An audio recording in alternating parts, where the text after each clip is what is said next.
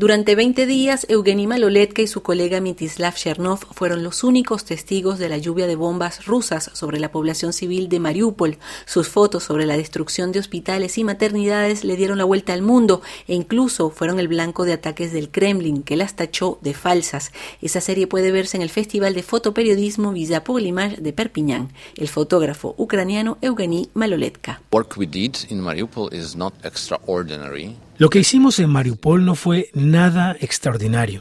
Estábamos allí viendo cómo bombardeaban las maternidades y cómo los médicos evacuaban a los heridos y a los enfermos. Esas fotos se volvieron famosas, pero no por mí, sino porque la situación era así como la retratamos. Si no hubiéramos estado allí, nadie lo hubiera sabido. Eugeni Maloletka pudo viajar a Perpiñán, pero espera continuar su trabajo periodístico en Ucrania.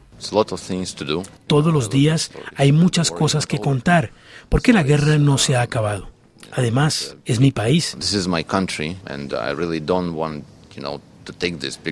Me gustaría que esto no estuviera pasando, no tomar estas fotos. Tengo amigos y parientes en esa guerra.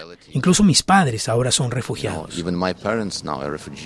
Mariupol de Eugeni Maloletka y Mitislav Chernov es una de las cinco muestras sobre Ucrania presentadas en el festival Visa pour l'Image. Desde Perpiñán, María Carolina Piña, Radio Francia Internacional.